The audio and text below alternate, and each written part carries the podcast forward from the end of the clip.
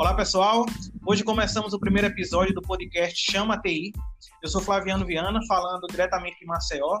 Sou engenheiro de software, gerente de tecnologia e aluno do doutorado em ciência da computação pela UFPR. Participam comigo, também de Maceió, Leonardo Lacerda, de Recife, Daniel Farias e do Juazeiro do Norte, no Ceará, Cícero Washington. Vamos lá, pessoal? Olá, pessoal. Meu nome é Leonardo Lacerda. Sou mestre em engenharia de software. Ocupo a função de DBA e sou professor universitário. E aí, galera? Valeu, Leonardo. E aí, galera? Meu nome é Daniel. É, sou aqui de Recife, sou engenheiro de software da Samsung. Também tenho mestrado em engenharia de software pelo, pelo CESEDU. Boa noite a todos. Meu nome é Cícero Washington. Eu falo aqui de Juazeiro do Norte também. Sou mestre em engenharia de software e atualmente sou professor universitário. Valeu, pessoal. O nosso tema de hoje é o teletrabalho e home office. Como nós sabemos, né, com o isolamento social que todos estamos passando, motivados pelo coronavírus, muitas pessoas passaram a trabalhar de casa. Essa modalidade de trabalho, ela é relativamente nova, tanto para os funcionários quanto para as empresas. E em meio a esse cenário de adequação e reinvenção que todos nós estamos passando, várias questões surgem. E uma delas é que operações de praticamente todos os portos e segmentos conseguiram alocar parte de suas equipes na modalidade de home office. E a pergunta, o que possibilitou essa mudança? Quais as tecnologias que sustentam essa mudança e que permitem que essas empresas realoquem seus funcionários para que eles possam trabalhar de casa sem que sua operação seja comprometida? Então, pessoal, é, primeiramente eu acho que um dos grandes fatores que permitiu uma certa agilidade nessa alocação do home office foi a iniciativa das grandes empresas como a Microsoft de disponibilizar, por exemplo, o Microsoft Teams, a gente viu também do Google Meets, e essas gigantes do mercado de teletrabalho, disponibilizando as suas ferramentas de forma gratuita por um período limitado. Eu acho que é uma excelente oportunidade para as empresas apresentarem o seu produto e também uma forma de ajudar nesse cenário que a gente está vivendo aí mundial. É verdade, bem, bem, bem colocado isso aí. Então, é, já, no, já no caso, já no meu caso, eu acho que a preparação da equipe foi algo que foi o fator diferencial assim para possibilitar a gente trabalhar com esse home office. É, trabalhar, a gente levantando os equipamentos necessários, os acessórios que gente, cada um precisa precisar nesse trabalho de home office. E o pessoal sempre atentando às notícias, né? O pessoal sempre ligado nas notícias para a gente já ir se antecipando para poder já chegar no momento e já tá tudo preparado, toda a estrutura preparada. É, e também a massificação do serviço de prestação de internet para a população em todos os níveis. Eu acho que se a gente não tivesse durante décadas é, ofertado cada vez mais banda larga, a gente não estaria passando por uma situação como a que a gente está passando, passando hoje. A gente estaria numa situação muito pior. É verdade. É verdade. Eu, eu, acho, eu acho que também, é, apesar de nós não termos ainda um serviço de, de, internet banda larga tão bom, né, como a gente vê fora do país, é, isso daí contribuiu bastante. E outro ponto que eu acho é, foram os serviços de computação em nuvem não é? é que aí possibilitou que é, os data centers das empresas fossem realocados fora da, da, da, sua estrutura, ou empresas menores que não utilizam esse tipo de. que não tem uma estrutura como essa, mas utilizam serviços que estão alocados fora dessa estrutura, na nuvem, como a gente chama, né? tanto utilizando infraestruturas como a Amazon para manter uma infraestrutura como serviço, ou seja, utilizando software como serviço que não esteja instalado diretamente dentro da estrutura da empresa, e aí facilita nessa descentralização, né? Porque aí você só precisa, na maioria das vezes, que o seu colaborador, que o seu funcionário esteja com um ponto de internet, seja lá onde ele estiver, seja na casa dele, no hotel, enfim, e tem um dispositivo, né? Um tablet, um computador, dependendo da, da, da situação. E aí você consegue ter aplicações rodando de forma bastante satisfatória. Eu acho que isso daí foi uma, foi uma condição, foram condições né, que facilitaram essa, essa, esse processo de transição que a gente está passando. É, interessante. Uma outra coisa que eu tinha para agregar, é, conversando com alguns amigos, eu percebi que uma coisa que facilitou muito essa virada de chave que a gente pode estar tá chamando dessa, dessa forma, acredito, foi empresas que já tinham processos bem definidos e já seguiam algumas metodologias, tiveram um impacto bem menor em relação a empresas que não, não tinham isso definido. Eu acho que essas empresas elas tiveram que correr atrás de uma definição mínima para poder se organizar melhor dessa organizar melhor essa, essa gestão descentralizada de pessoas, né? Isso. Cada um na sua casa. Isso. Agora, acho... assim, como, Vá, como só para concluir, é, assim, essa questão do, do, da cloud, eu acho interessante aqui a gente particularmente trabalha com, com o a gente faz a nossa infraestrutura aqui é on-premise, a gente tem até um projeto de, de ampliar para a nuvem. Agora, para aqui, para os sistemas, eu acho que eu não sei se é porque a gente não tem uma, uma, uma carga alta de usuários utilizando, é, por exemplo, a nível, a nível nacional, algo do tipo, mas aqui o pessoal conseguiu acessar os sistemas pela VPN, já tinha os sistemas que o Estado já fazia o envio do, do, dos dados, abertura de processo e afins. Então, assim, foi mais uma questão da organização, da, da um, um, dos pontos que eu vi foi a, foi a adaptação dos próprios funcionários da empresa, que não tinham esse dedo tecnológico tão forte.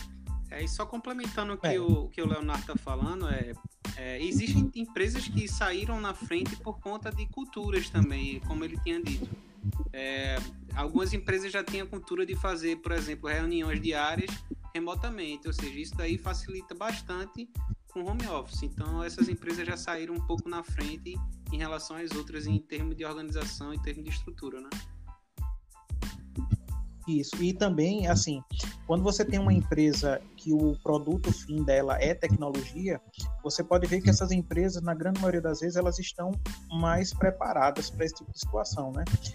Por exemplo, para empresas de desenvolvimento de software, por exemplo, que já trabalham com uma ferramenta com repositório já fora da, da, da sua estrutura, é, e é, ambientes de homologação também fora da sua estrutura, que aí facilita que o programador ele pode trabalhar de casa, ele pode trabalhar de onde ele tiver, que ele vai ter o acesso, seja através de uma VPN ou através de algum, é, de algum, como é que eu posso dizer? De um endereço ou de uma rede conhecida, ele consegue acessar esse ambiente e consegue trabalhar. Tranquilo. Então, eu acho que, tem, que teve que, que essas empresas saem na frente, mas também a gente tem que ver que existem muitos, é, tem muitas empresas ainda que ou não estão 100% nessa modalidade, ou estão é, em processo de adequação, porque possuem sistemas legados que, infelizmente, né, porque na, na época não existiam soluções web, digamos assim, ou, ou, a quantidade de ferramentas que nós temos hoje, utilizam ferramentas que foram desenvolvidas é, meio que naquela arquitetura cliente-servidor, mas numa arquitetura desktop, digamos assim. E aí você depende dessa infraestrutura é, ter que usar, por exemplo, um, um remote desktop, um, um, terminal service, ou alguns serviços como aquele serviço da Amazon, por exemplo, que emulam uma, uma um terminal, digamos assim, para que você possa acessar a sua aplicação. Então vamos para a próxima, próxima pergunta aí que vai mover as próximas discussões. É, a empresa que você trabalha enfrentou alguma dificuldade durante a pandemia? Sim, várias. É, particularmente, um, acho que uma das principais dificuldades, né, além da, de ter que, por exemplo, haver uma capacitação mínima com os usuários e a gente acabou tendo que gerar alguns manuais, é, promover alguns tutoriais e afins para, por exemplo, utilização da VPN, a adoção do Microsoft Teams para reuniões, definir essa metodologia de do teletrabalho que também quer queira, quer não, teve que mover o departamento de tecnologia, porque ele acaba sendo centrado, né, sempre no, no setor de TI, essa logística.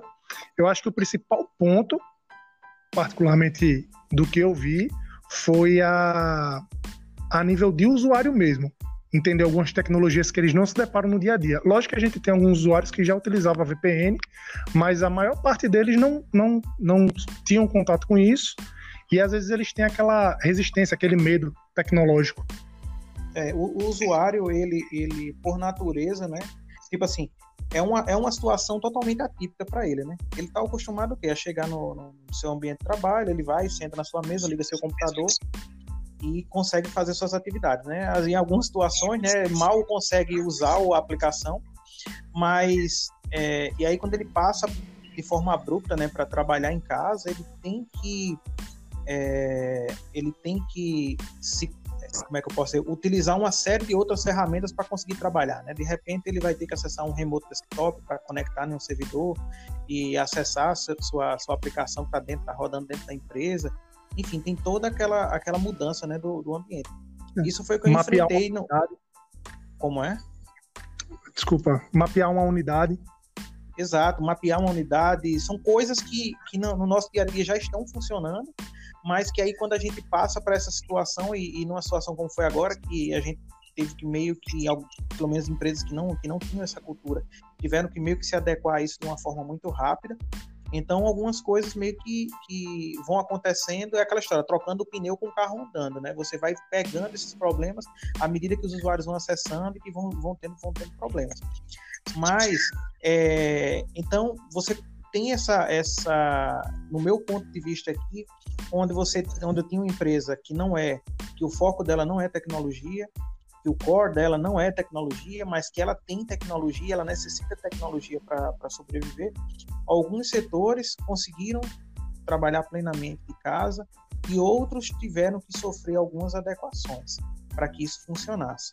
É, mas não foi um processo, não foi não, não está sendo um processo simples, porque além do, do da, da, das ferramentas tecnológicas que têm que ser colocadas à disposição dos usuários, tem alguns fatores limitadores. Por exemplo, você tem alguns funcionários que não têm internet em casa, você tem essa realidade, por mais que a gente tenha falado no começo da, da, nossa, da nossa conversa da questão da melhoria da infraestrutura de rede, então, beleza, nós temos uma infraestrutura de rede bem melhor do que nós tínhamos alguns anos atrás, mas você ainda tem muita gente que não tem internet em casa, tipo, o cara tem uma internet do celular, mas não é uma internet estável o suficiente que ele possa utilizar em um computador.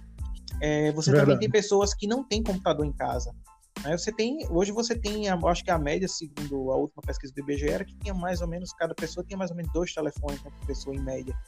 Então você tem muito dispositivo móvel, você tem muitos celulares, smartphones, tem tablet, mas computador em si, muita gente não tem computador em casa, que aí é necessário. Então você envolve aí agora uma questão logística, que é o quê?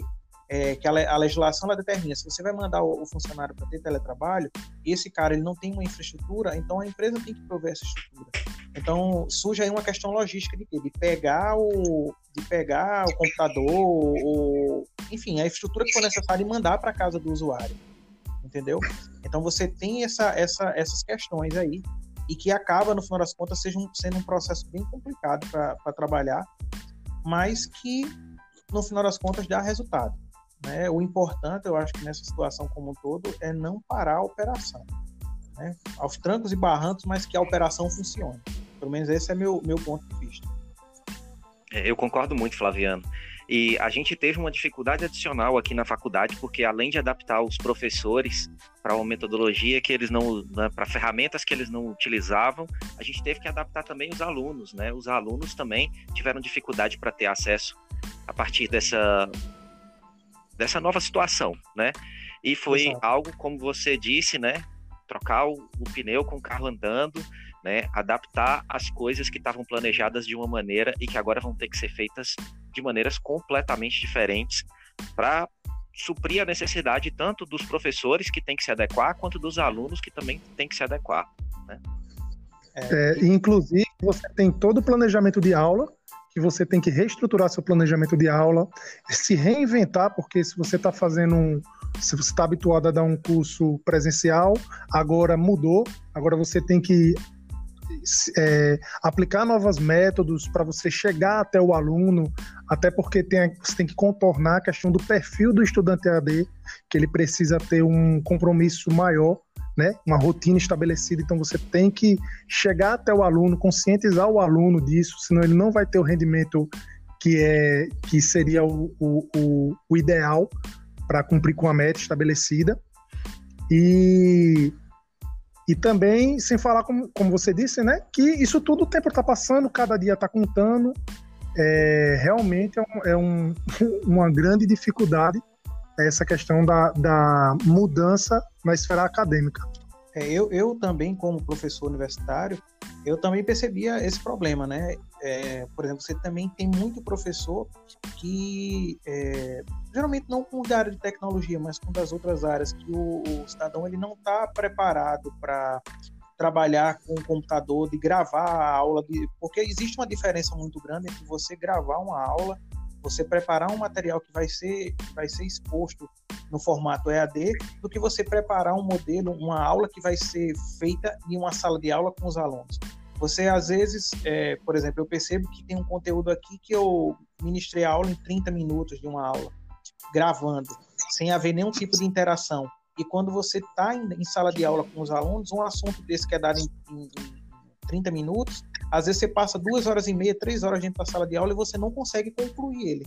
Porque vai vir a interação que é natural do aluno perguntar, de ter dúvida, de você parar para explicar. Você vai lá no.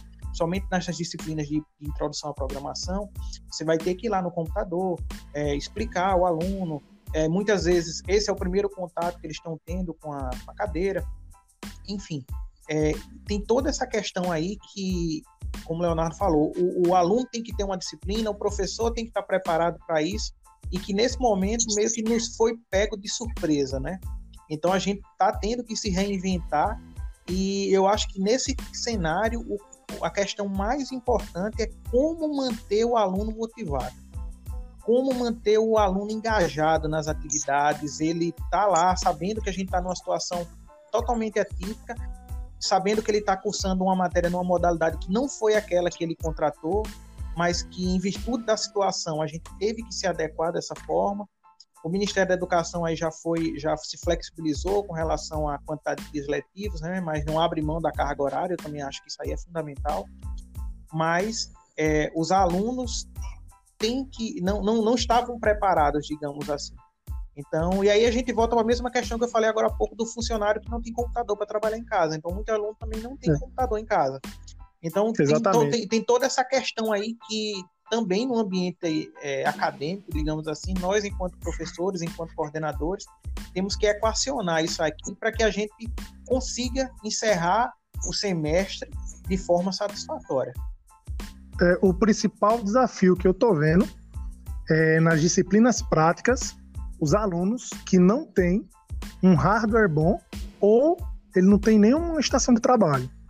Aí, o que, que eu estou fazendo? A gente até está adotando, é, utilizando algumas plataformas web para viabilizar o aluno de executar os scripts, de dar continuidade no, no, no, nos estudos dele. Porque assim como na, na, na empresa, ela fornece a infraestrutura para o funcionário, na, na, nas faculdades, a gente tem os laboratórios que a gente está fornecendo toda a infraestrutura para os alunos estarem se desenvolvendo. E eu acho que esse é o principal, acho que particularmente é o ponto mais difícil, é como a gente consegue, ou que meios a gente pode fazer, como a gente pode, pode contornar essa situação do aluno que tem um hardware, é, tem uma, uma, uma, uma dificuldade quanto a, tem, tem uma limitação de hardware e às vezes ele só tem um smartphone ou algo do tipo, porque existem esses cenários. Além dessa Verdade. limitação do, do só para complementar, Leonardo, além da, dessa limitação do hardware, é, também tem a limitação da, dos instrumentos de casa, por exemplo, uma mesa, uma cadeira confortável para você ficar X é horas ali assistindo, entendeu? Exato. E é assim, é às, vezes, às, vezes, você olha, é, é, isso é um, um, um, dos pontos, a questão que o Leonardo falou da disciplina, né, de você de você estar tá estudando em casa só porque é completamente diferente o cenário de você estar tá na sala de aula com uma turma, com um professor falando, e você está tendo que estudar em casa. É, às vezes você olha assim, ah, não, vou assistir o vídeo aqui deitado e tal. Não, não rola, gente. Não, não, não é o tipo de coisa que funciona dessa forma. Você tem que ter uma disciplina, você tem que estar num ambiente que você possa estar sentado de forma confortável, que você possa executar suas atividades. Porque senão, ah, seja tanto para o teletrabalho quanto para o, o estudo EAD, não vai funcionar. O resultado não vai ser bom para quem está aplicando nesse, nesse, nesse método. Alguém tem algo para complementar nesse ponto? Podemos seguir. Be Próxima pergunta. Beleza. É, quais os principais desafios tecnológicos e operacionais que as empresas estão enfrentando nesse momento? O que, é que vocês acham? Acho que acabou que a gente acabou, é, entrou nessa vertente, né? Como eu disse, a questão da, da, da logística, da treinamento dos usuários, dessas limitações tecnológicas, limitações de infraestrutura. Eu acho que esses são os principais pontos, principalmente a limitação de infraestrutura, porque foi bem colocado. A gente também tem essa situação de muito usuário que reporta que não tem um computador bom. É, até o pessoal lá do departamento de tecnologia teve, teve que ver algumas estações de, da Bahia que a empresa enviou para estar tá cedendo aos funcionários para eles estarem fazendo a parte de suporte, de, de, de suporte ao usuário e afins. É, eu acredito que também uma mudança cultural, que é talvez uma das mais complicadas, a pessoa que já trabalha há décadas naquele cenário onde ela chega no trabalho, faz sempre a mesma coisa e de repente uma mudança tão drástica, né, convencer essa pessoa de que ela tem que participar disso, que ela tem que dar um jeito de continuar trabalhando numa, num cenário completamente diferente do que ela estava acostumada, isso é muito complicado. Né? Esse convencimento é bem complicado. Exato. E assim, e além disso, é, tem um fator agravante aí nessa situação. Além de você ter que convencer o indivíduo que ele vai ter que trabalhar remotamente ou que o indivíduo vai ter que estudar remotamente, você tem ainda um cenário, é, um fator emocional que vai estar envolvido aí nessa, nessa questão. É, essa questão toda do, do ah, é, que o vírus não pode sair de casa, que tem as, as pessoas da faixa de risco e tal. Então, tudo isso aí que a gente está vendo, que a gente está sendo bombardeado o tempo inteiro na mídia, é, não, não de forma negativa, não, a imprensa está fazendo o trabalho dela correto, está divulgando os dados e tal, mas isso em alguma, algumas pessoas elas causam muito medo. Então você tem esse fator aí que ele vem nessa equação aí que às vezes acaba atrapalhando, né? Eu me deparei com situações no, no trabalho onde você tinha pessoas que não estavam na faixa de risco, não conviviam com pessoas que estavam na faixa de risco, mas as pessoas estavam emocionalmente abaladas eram pessoas que se trancaram em casa e que não tinha como sair de casa, entendeu? Então a gente teve que mandar o equipamento para lá, e aí foi toda uma burocracia para o pessoal entrar na casa, enfim, tem esse tipo de situação, entendeu? Mas eu acho que agora, aos poucos, né, quando, quando à medida que a for passando um pouco mais desse, desse período, as coisas vão voltando a, a pelo menos a, o fator emocional, ele tende a, eu, eu melhor espero, né, que ele melhore e que para que as operações voltem a funcionar de forma mais eficiente, digamos assim. É só, um, só um pequeno detalhe, é esse fator emocional que não é apenas causa do, do da, da pandemia que a gente vive por causa do isolamento social obrigatório que a maioria está passando.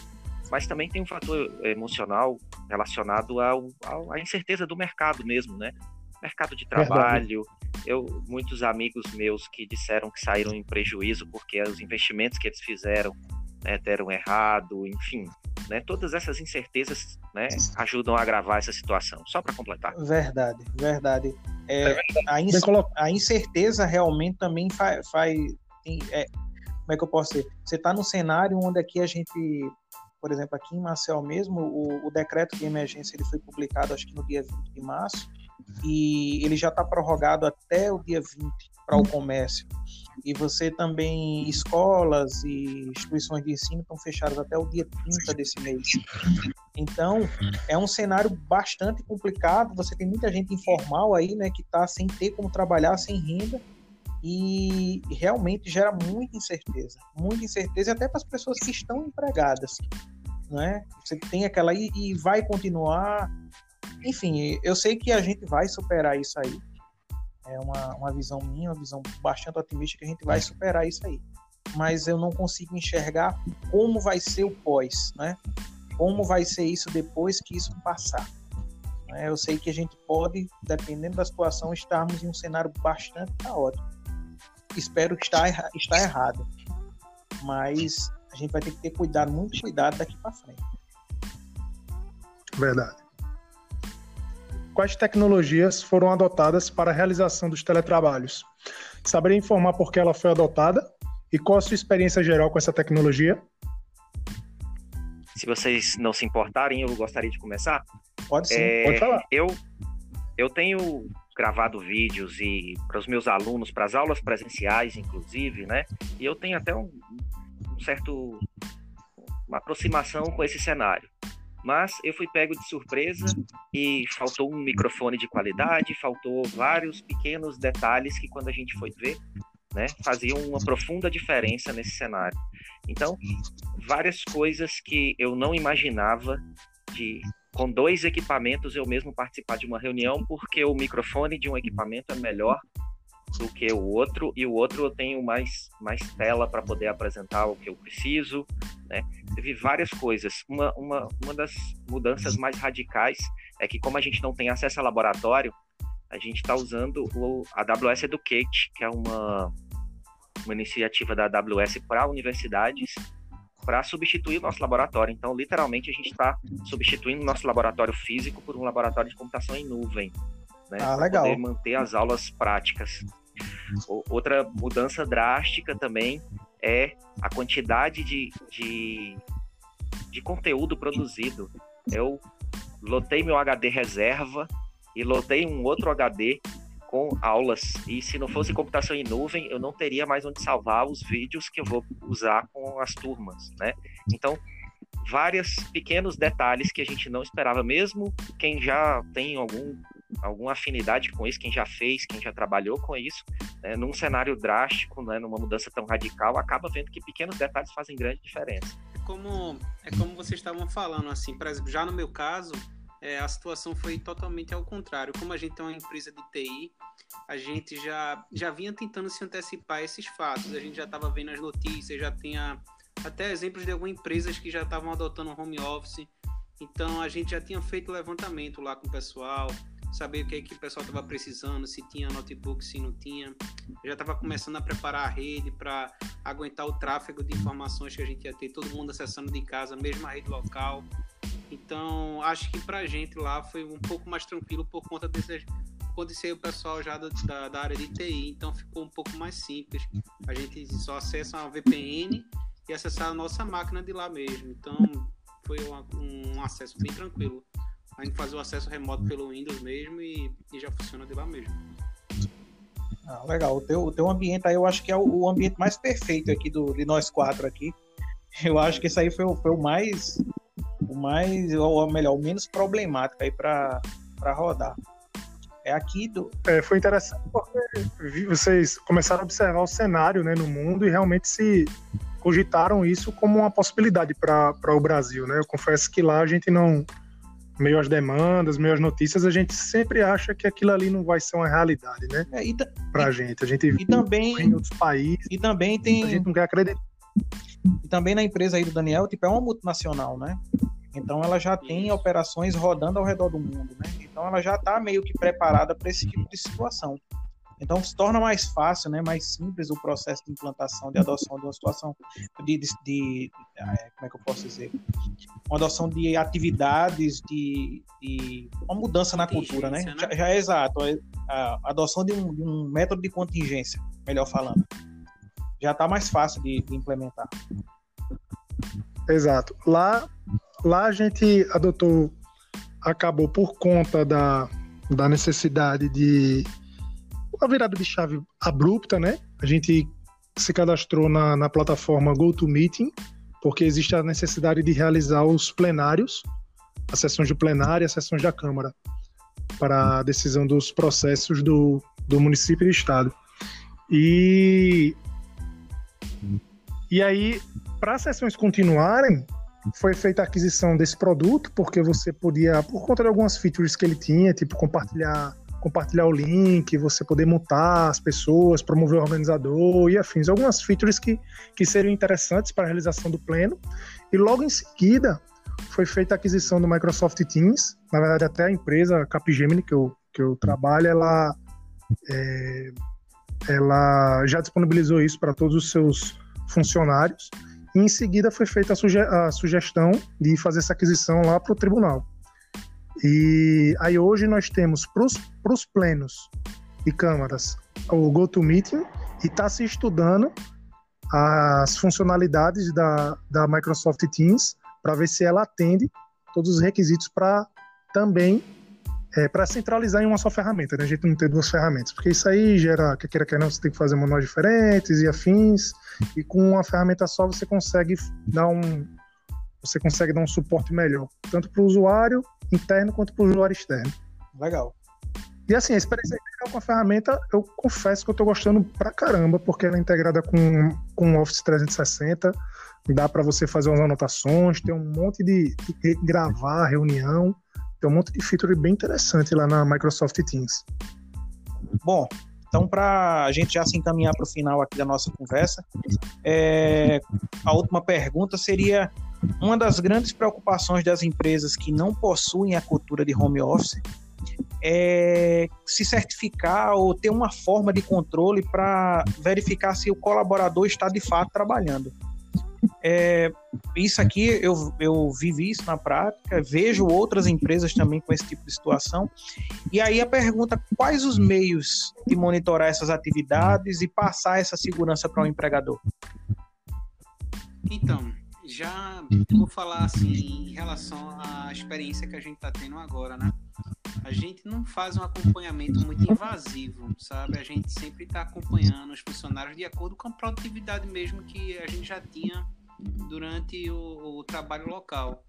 Então a gente vem fazendo um trabalho de, de reuniões durante o dia, a gente sempre está acompanhando o, o pessoal em desenvolvimento, sempre está perguntando as dificuldades que o pessoal está enfrentando, se tem algum problema de rede.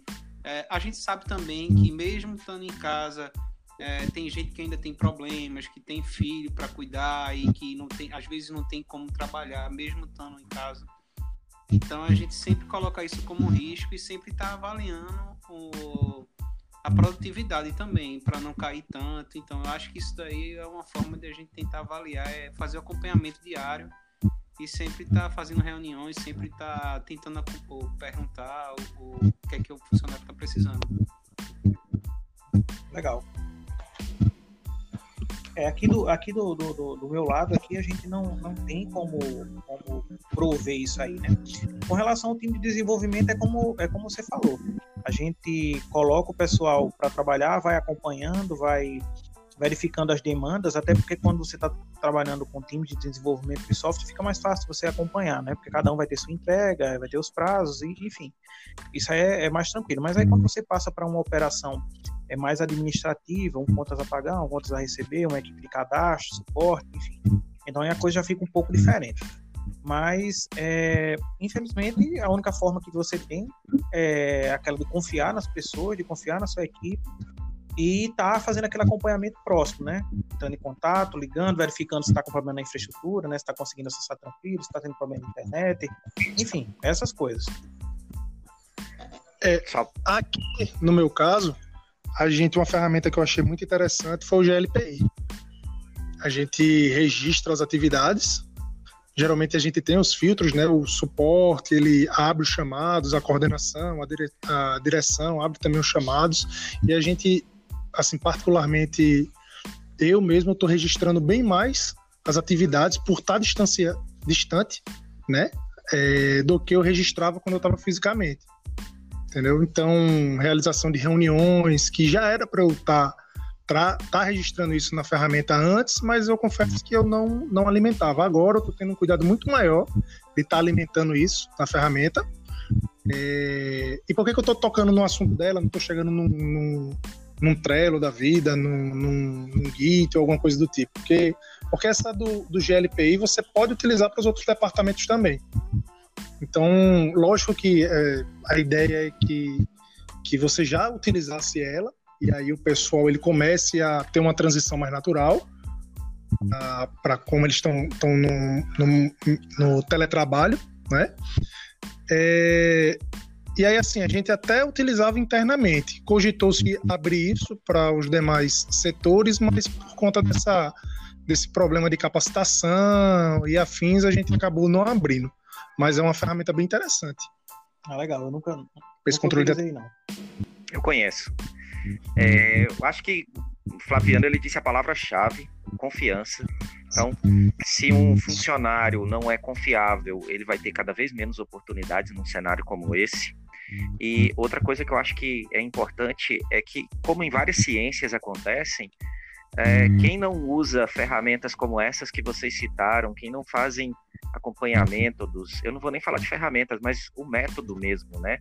O procedimento, enfim, de acompanhar o que, que seus funcionários fazem, qual a produtividade deles e tudo mais. Então, todas essas áreas que não fazem isso vão começar a fazer, vão sentir necessidade de fazer e vão se apropriar de coisas como as que a engenharia de software já propõe aí há décadas, né? Então, Acho que esse movimento é irreversível, né? Várias empresas que não pensavam nisso vão pensar e mesmo que o mundo volte a ser exatamente como era antes, isso vai continuar sendo usado em alguma proporção. É, eu, eu acho que o mundo não vai voltar a ser como era antes. Eu acho que a gente vai ter um, um, um, uma mudança muito radical na nossa, no nosso modo de trabalho, principalmente. Eu acho que isso aqui é aquela história, há males que vem para o bem, é, se podemos dizer isso nessa situação. Eu acho que nessa questão das relações de trabalho a gente vai ter uma mudança completamente, vai ser uma, vai ser uma situação completamente diferente. É, você tanto vê que agora, é, por exemplo, telemedicina já foi liberado para algumas situações, alguns conselhos como é, psicologia, parte de fisioterapia, terapia ocupacional, fone e tal, alguns deles aí já se manifestaram a favor. É, tem a questão das aulas, enfim, eu acho que a gente está caminhando agora para uma mudança muito radical na nossa forma de trabalho e espero que seja uma mudança para o bem, para facilitar a nossa vida. É verdade. Mais alguém tem alguma coisa a acrescentar? Não. O Flaviano fechou com chave de ouro. Bom, então. Bom, eu queria, primeiramente, antes de encerrar, agradecer a presença de vocês do Daniel Farias, do Cícero Washington, que se colocaram à disposição para a gente fazer esse bate-papo. Achei muito, muito interessante ouvir a opinião de vocês, até porque vocês estão em regiões distintas. Eu e Flaviana, a gente está em Maceió, Cícero Washington está em Juazeiro, o Daniel o Daniel está em Recife. A gente acaba vendo que não é uma, uma, uma situação, por mais óbvio que isso vem a, a, ser, né, de certa forma, ah, não, isso aqui só está ocorrendo no meu estado. Não, a gente vê que, que esse cenário, essas dificuldades, independente da realidade de cada estado tem, a gente está vendo que todo mundo está passando. E, e, inclusive em cenários distintos de empresas. Exato. E é, e é como e é como você estava falando cada um aqui é um cenário diferente. Você tem o Daniel que trabalha numa multinacional, você tem o, o, o Washington que trabalha numa, numa faculdade, assim como nós dois também trabalhamos numa faculdade, mas você trabalha num órgão público e eu trabalho numa empresa privada. Então, são vários cenários aqui, cada um com, com, com suas particularidades, com suas dificuldades.